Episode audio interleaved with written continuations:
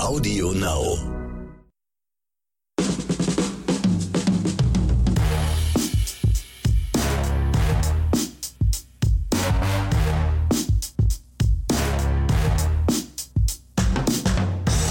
Herzlich willkommen zu einer neuen Folge von Oscars und Himbeeren. Hier sind wieder der, ich nenne ihn jetzt mal vielleicht ein bisschen beliebte Axel Max und der fulminant beliebte Ronny Rösch. Ein bisschen beliebte Axel Max. Okay, damit kriege ich die Westfalenhalle nicht mehr ausverkauft, aber okay. Habe ich letztens eine E-Mail gehabt. Da hat jemand gesagt, äh, findet mich ganz, ganz toll und dich nur so semi, so semi, so Okay. semi toll. Nein, das ist natürlich ein Scherz. Hast du Also, direkt blockiert die E-Mail, hoffe ich. Nö, habe ich gesagt, danke. Richtig. War nicht die erste Mail, wird auch nicht die letzte gewesen sein mit in diesem, in diesem Kontext. So, an dieser Stelle ab, verabschiede ich mich dann aus diesem Podcast, wünsche euch noch alles Gute.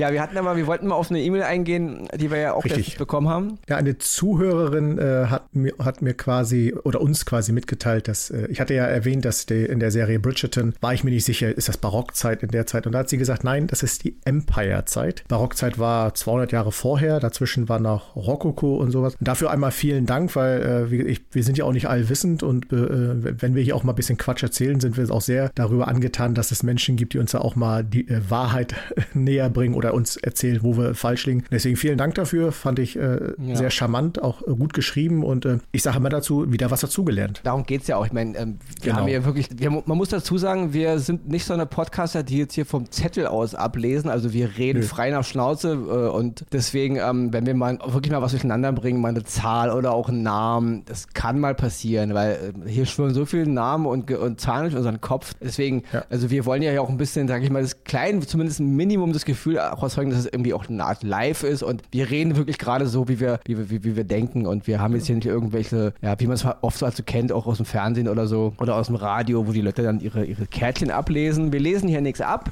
Das heißt, äh, wir können es auch mal verhaspeln. Also Weil wir ja auch genauso Filme und Serien schauen. Das ist nicht immer alles tief bis in die unterste Kiste recherchiert und nachgeschaut, sondern das ist auch manchmal auch aus dem Gefühl Aus dem heraus, Bauch heraus. Empfindungen aus dem Genau. Bauch heraus. Genau. Weil darum geht es ja auch. Wir wollen ja hier nicht ein Filmlexikon sein, wir wollen ja so eine Art, ja, wie ich schon mal sagte, so eine Art Stammtischgespräch. Hey Leute, hier habt ihr mal schon den Film und die Serie geguckt, ja. Genau. Also deswegen, wir, wir bemühen uns natürlich, dass unsere Fakten zu 100% stimmen, aber wir können uns auch mal verschießen, also so viel nochmal dazu. Also natürlich wird sich der Axel wahrscheinlich immer ein bisschen mehr verschießen als der Ronny, aber das ist, steht auf einem anderen Blatt. das bringt es einfach mit sich. Obwohl, ich habe schon mal irgendwo in einem Podcast einen Film äh, von David Fincher und Christopher Nolan aus- durcheinander gebracht. Oh ja. Das ist wirklich mega Fauxpas. Also deswegen, niemand hier ist äh, gefeit Da dachte ich auch ehrlich, dass du, äh, dass du nach Nepal fliegst, erstmal eine Runde äh, ins Kloster gehst, um erstmal wieder Ja. runterzukommen. Wenn nicht Corona gewesen wäre, hätte ich es auch gemacht. Ja. Ja. Weil es, es wäre es wär ähm, angemessen gewesen. Nobody's perfect. Der erste Oscar, den ich diese Woche vergebe, geht an den Film Pieces of a Woman. Der ist jetzt bei Netflix erschienen. Die Hauptrolle spielt Vanessa Kirby, die einige vielleicht aus den ersten beiden Staffeln von The Crown kennen. Da hat sie die Schwester von Königin Elisabeth gespielt. Und die etwas, sag ich mal, äh, actionorientierten äh, Zuhörer kennen sie wahrscheinlich aus diesem furchtbaren Film Fast and the Furious, Hobbs und Shaw, den ich halt Oh, ja. für den absoluten, sage ich mal, Tiefpunkt von Vanessa Kirby halte. Aber gut, dem Film Pieces of a Woman. Äh, sie spielt eine Frau. Also der Film fängt an, äh, sie ist halt schwanger. Ich muss ehrlich sagen, die Eröffnungssequenz dieses Films, also die geht fast eine halbe Stunde, bevor der Titel eingeblendet wird. Und wir erleben im Grunde die Geburt eines Kindes, würde ich sagen, fast in einem One-Take. Und das gehört für mich, also was Vanessa Kirby da abliefert, schauspielerisch, gehört für mich zu den intensivsten und krassesten, was ich je gesehen habe. Ja, also das ist, also wirklich, es ist eine schauspielerische Glanzleistung, wie sie da diese Geburt spielt. Also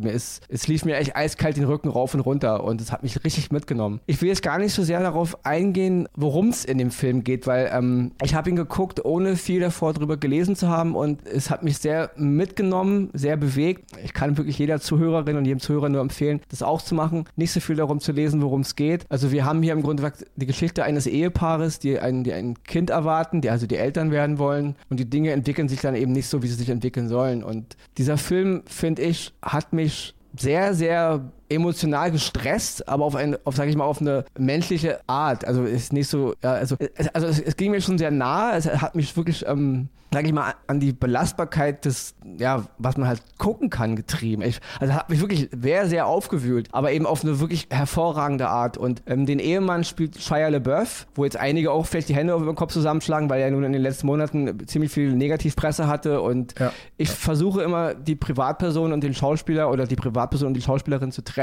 Ich maß mich da nicht an, in irgendwelchen Beziehungen drin zu stecken. Das, darum sollen sich Gerichte kümmern. Das Thema hatten wir auch schon mal bei, bei Johnny Depp. Ich kann eben hier nur den Schauspieler bewerten und ich halte Shia LeBeouf als Schauspieler eben für einen guten Schauspieler und auch hier spielt er wieder äh, eine hervorragende Performance und natürlich gemessen an Frau Kirby natürlich nicht. Also der Film ist auch also 100% auf Vanessa Kirby zugeschnitten und es ist wirklich eine, ja, eine Reise durch die Emotionen. Ich habe selten so eine tolle Darbietung gesehen mit so wenig Worten. Also sie spielt auf einem Level, wo ich echt sage, das zählt mir zu den beste schauspielerischen Leistung, die ich je gesehen habe. Auch die äh, Kamera dieses Films ist eine hervorragende Arbeit. Also auch das hat mich ganz, ganz toll mit reinge reingesaugt in die, in die Geschichte. Auch die Regie. Also es ist wirklich ein ganz, ganz toller Film. Aber ich muss sagen, es ist weit, weit weg davon, ein Unterhaltungsfilm zu sein. Es ist eine ganz harte Reise, die man hier mitmacht. Und, ähm, und sie, sie trifft ein, sie bewegt ein, also mich zumindest im äußersten Maß. Dennoch ist es ein, ein wunderbares Stück Film. Also es ist hervorragend inszeniert und, und es funktioniert auf ganz, ganz vielen Ebenen, was wir eben für, also das sind immer diese Filme, von denen ich rede, die ich halt wirklich für die, für den Grund des Kinos halte und das ist wieder so einer. Also deswegen Pieces of a Woman zu sehen bei Netflix jetzt, Vanessa Kirby in einer Darbietung, die ihresgleichen sucht. Also es ist ganz, ganz großes schauspielerisches Talent, was wir hier sehen und es ist auch auf,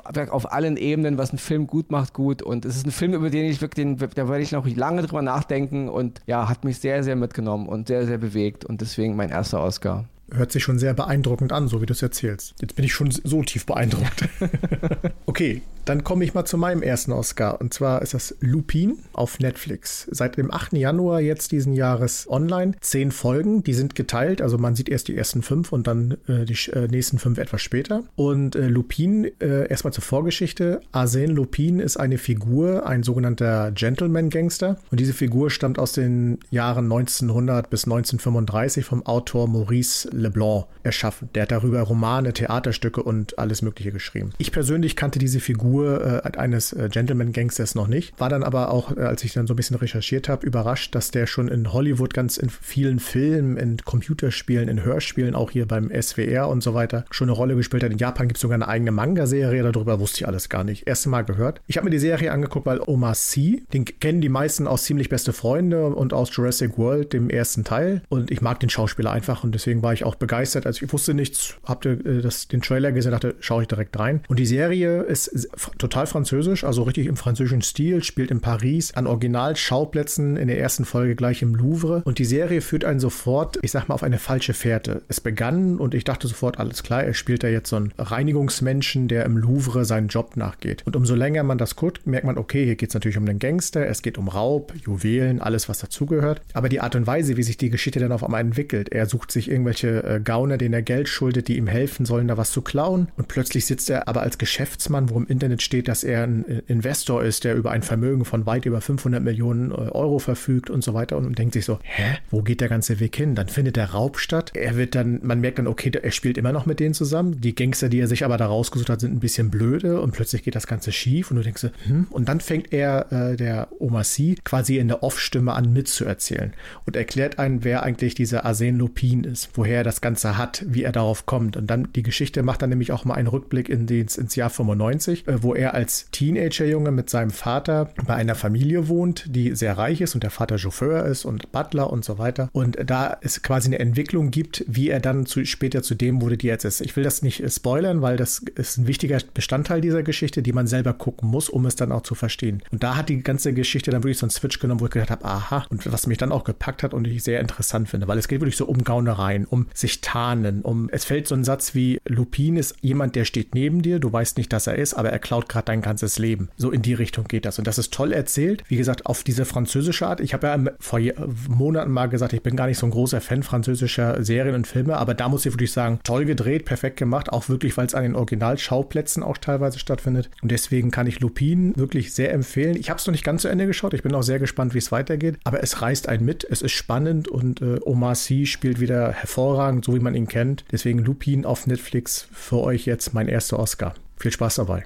Mein zweiter Oscar in dieser Woche ist mal wieder einer unserer Classic-Oscar, weil hier geht es um einen Film, der ist von 1995. Der ist jetzt bei Amazon Prime erschienen, also den kann man da jetzt gucken bei Amazon Prime, ist jetzt in die, in die Liste mit aufgenommen worden. Und zwar handelt es sich um den Film äh, Heat von Michael Mann. Der Film ist jetzt schon 25 Jahre alt, mittlerweile 26 Jahre alt, weil wir leben ja jetzt 2021. Wer den Film schon gesehen hat, der weiß, äh, ja, es ist ein Genre-Klassiker. Es ist aus legendär, meiner legendär. Sicht einer der besten Actionfilme überhaupt, auch Ensemblefilme, Film über eine Stadt, ja, der je gemacht wurde. Also das ist zumindest meine Meinung. Ich erinnere mich damals 95, ich war fünf, ja, ich glaube fünfmal im Kino also ich bin da rein und dachte, hey, ich war kaum raus, da bin ich wieder rein, weil ich war schon ein Michael Mann-Fan seit, seit dem letzten Mohikaner von unter 92 mit Daniel Day-Lewis. Also ich mag diesen ganzen visuellen Stil von Michael Mann sowieso. Die letzten Filme von ihm, ja, gerade jetzt Black Hat mit äh, Chris Hemsworth, glaube ich, dem, dem Torschauspieler, mhm. fand ich jetzt nicht so prickelnd. Aber ähm, ja, so Filme wie The Insider oder Collateral, auch Ali, also ich finde auch Ali, ich mag diesen ganzen Style, also dieses ganze, man nennt, ist ja auch ein einer dieser Regisseure, den man halt gerne als Autorenfilmer bezeichnet, der Michael Mann. Ich liebe diese, diese Zeit, in der Michael Mann halt diese Filme gemacht hat, äh, so diese 90er und, und Anfang, Anfang der 2000er Jahre. Das sind für mich eine der schönsten Filme, die je gemacht wurden. Wie gesagt, also auch The Insider mit Russell Crowe und El Pacino. Wer den noch nicht kennt, unbedingt gucken.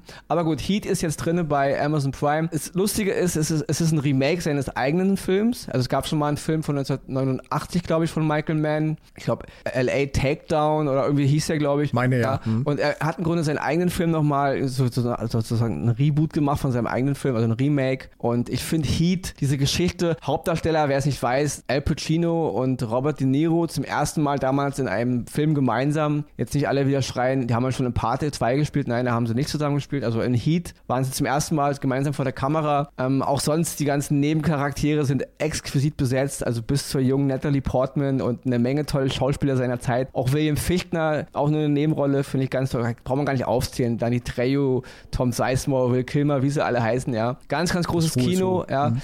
Es ist ein ganz toller Film. Es ist eine, auch da, was einige vielleicht nicht wissen, ähm, Christopher Nolan hat im zweiten Teil seiner Batman-Trilogie, also der ganze Anfang, ist eine komplette Hommage an, an Heat, weil das ist, ich finde The Dark Knight gerade deswegen so geil, weil er eben wie ein Michael Mann-Film funktioniert. Also ich finde sowieso, dass Christopher Nolan ziemlich viel visuell macht wie Michael Mann und deswegen mag ich seine Filme auch so. Sowohl als auch von beiden Männern. Auf jeden Fall Heat, die ganze Geschichte schon, dieser, dieser, dieser Cop, der die Verbrecher unbedingt finden will, diese Bankräubertypen, wie das alles so angelegt ist, wie die Überfälle gemacht sind, die Action, diese ganze Inszenierung, auch, auch die ganze Art, wie LA dargestellt ist, dieses ganze, das ist wirklich, es ist ein, es ist eine, ja, es ist nicht nur ein Actionfilm, es ist auch ein Film über Menschen, es ist ein Film über Schicksale, es ist ein Film über eine Großstadt und wie die Menschen da drin leben und wie das alles so ineinander greift und so. Also, das ist wirklich einer, ja, es ist, also, sag ich mal, eine Verbrecherhymne und auch eine Polizeihymne und eine Großstadt Großstadthymne auf die Menschen, wie wir in solchen Städten zusammenleben. Und in einem wunderbaren Kostüm aus Action und auch roher Gewalt, muss man auch sagen. Ja, das ist auch ein Film, der hat auch ziemlich heftige Szenen. Aber es ist ein, finde ich, Michael Mann sein absolutes Meisterwerk. Also der beste Film, den er bis jetzt gemacht hat. Und wenn ich mir seine letzten Werke angucke, wahrscheinlich auch der beste Film, den er je machen wird. Was ich nicht hoffe, vielleicht kommt noch mal ein ganz großer Knaller, aber die letzten Filme haben mich jetzt nicht mehr so überzeugt. Auf jeden Fall, wer ihn noch nicht kennt, Heat jetzt zu sehen bei Amazon Prime von Michael Mann, unbedingt gucken. Kann ich nur empfehlen. Ja. Für jeden Filmfreund absolute Pflicht. Ja. Okay, dann mache ich mal schnell weiter. Jetzt wird es mal wieder ein bisschen familiär. Und zwar Der König der Löwen auf Disney Plus. Jetzt werden viele sagen, hä, ist doch schon uralt. Ich meine nicht die, den Zeichentrick, sondern die Neuverfilmung von 2019, weil die ich persönlich sehr gelungen finde. Ich habe die damals im Kino gesehen und ich bin ehrlich gesagt ins Kino reingegangen und gedacht, naja, die Geschichte kennst du ja, was soll ich denn da noch begeistern? Und ich merkte sofort, die, die Anfangsszene, dieses äh, Begrüßen des kleinen Simba und alles, das hat das den kompletten Saal sofort wieder emotional berührt. Auch die Musik von Hans Zimmer und Elton John später natürlich auch, aber auch äh, in der neuen, in dem Remake von von Pharrell Williams auch moderne Stücke reingebracht. Toll gemacht. Über die Computeranimation müssen wir gar nicht reden, die ist perfekt gemacht. Disney hatte das 2016 in Auftrag gegeben und John Favreau hat sich das ange dessen angenommen. Er hat ja schon das Dschungelbuch gemacht und das war ja schon animationsmäßig ganz hohes Niveau und hat das in König der Löwen dann nochmal wieder hervorragend umgesetzt. Das Drehbuch hat äh, Jeff Nettison geschrieben, wobei, was musste er da groß schreiben? Er hat ein paar noch ein paar kleine Gadgets mit reingebracht, aber das Drehbuch an sich stand ja schon. Ich fand den Film einfach hervorragend. Es ist einfach gut gemacht. Es ist König der Löwen, wie man es kennt, nicht in Zeichentrick, sondern als computeranimiert und ich war erst ein Gegner davon, weil ich nicht so ein großer Freund von sprechenden Tieren bin, also in so Computeranimiert, aber das war wirklich toll gemacht. Es hat mich in die alte Zeit ein bisschen zurückgebracht, die Musik sowieso, das ganze Ambiente, die Geschichte um den kleinen Simba, wie er dann groß wird, mit den beiden Kumpels im Dschungel, da Hakuna Matata macht und so weiter. Das finde ich einfach toll und deswegen ist es einfach ein Film, wo ich sage, für die ganze Familie König der Löwen auf Disney Plus, wer es noch nicht weiß, der weiß es jetzt. Schaut es euch an, eure Kinder werden euch dafür lieben, das kann ich versprechen. Ruhig auch ihnen den alten Film zeigen, weil auch der ist super und deswegen mein zweiter Oscar heute an König der Löwen auf Disney Plus. Auch dabei sehr viel Spaß. Da muss ich jetzt kurz zwei Anmerkungen machen. Eine positive, eine negative. Positive ist noch, der Regisseur hat auch den Grundstein des MCU gelegt Stimmt. mit Iron Man 1 und Iron Man 2, wollen wir nicht vergessen. Er ist ein guter Regisseur. Also mich persönlich stört am König der Löwen ist eben, was du eben auch schon sagtest, die Animation. Für mich sind die Tiere tot. Also im Zeichentrickfilm hat es funktioniert. Hm. Aber diese Tiere sehen so perfekt aus. Und wenn ein perfekt animierter Löwe, der ja auch nicht richtig lächeln kann, der auch keine Grimassen machen kann, singt und trällert, hat mich irgendwie ein bisschen verschreckt. Ist aber nur meine, sag ich mal, meine subjektive okay. Ronny-Meinung. Ja.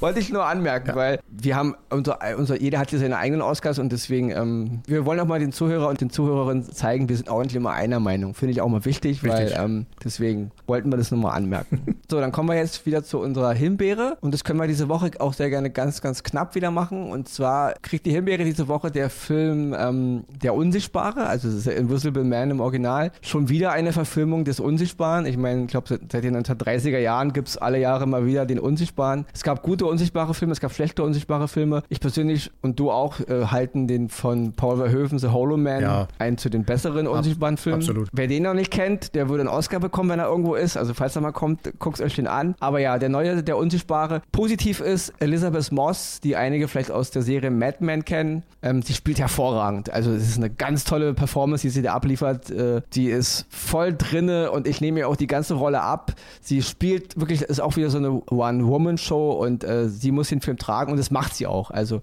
Elizabeth Moss ist toll in dem Film. Der Film kriegt von mir am Anfang ein Lobe, weil ich fand den Anfang der Schrift hervorragend. Also man muss es gucken. Ich fand das super. Also die ganze Einführung war genial. Der Anfang war mega Bombe, hat mich voll gefesselt. Die erste halbe Stunde war super. Und dann driftet der Film halt ja in diese typische Effekthascherei ab. Ergibt inhaltlich, chronologisch, plothole-mäßig, ja, überschlagen sich. Also da, da wird ein Plothole vom nächsten abgelöst. Wie sich der Unsichtbare verhält, was er tut, was er macht, ergibt überhaupt gar keinen Sinn mehr.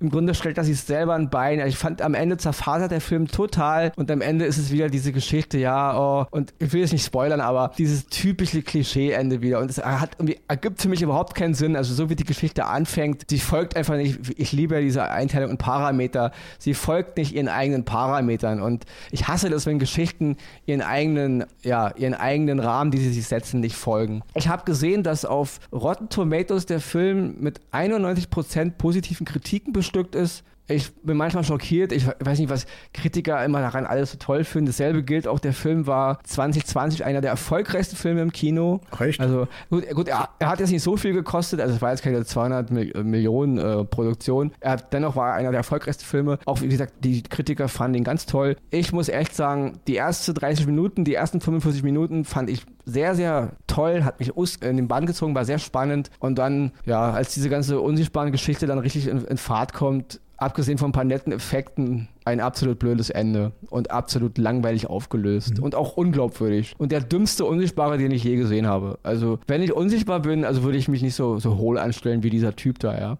Was ich nochmal loben muss, ist dieses Haus in dem Film. Also, wer, wer den Film sieht, das Haus, in dem der Film anfängt und äh, auch wo, wo, wo, der Film endet, das ist eines der schönsten Häuser, die ich je gesehen habe. Also, wenn Ronny mal irgendwo an die, an die Küste zieht, dann wohnt er genau in so einem Haus. Also, das Haus hat mir mega gefallen.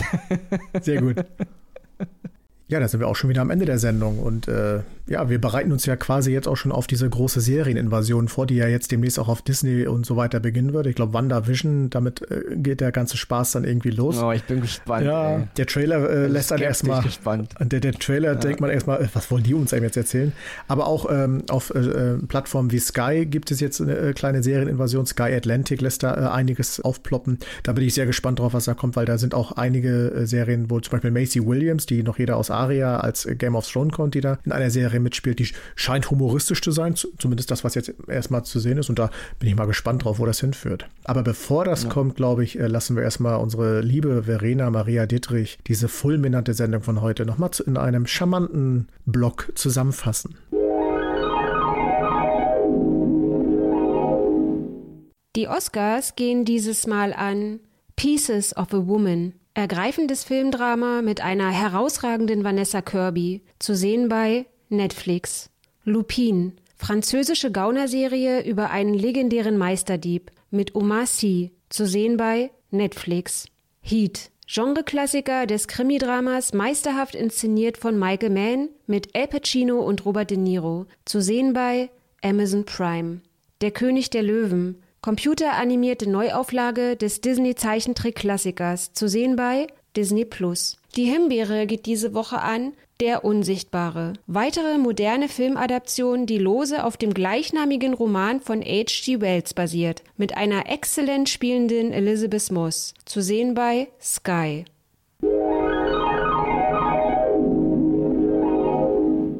Ja, und damit wären wir dann auch am Ende für heute. Ja, und ich finde es für heute eigentlich eine ganz nette Mischung. Jo. Also wir hatten was für die Kiddies, was für die Erwachsenen, was nochmal zu erwähnen, legendäres, Heat auf jeden Fall. Pieces of the Woman, ja, nochmal, das Beste, was ich seit langem gesehen habe an schau schauspielerischer Darbietung. Ja, und dann würde ich einfach sagen, wir packen jetzt die Geige ein und ähm, werden uns dann in einer Woche hier wieder einfinden und... Bleibt uns treu, bleibt gesund. Der Klassiker, genau.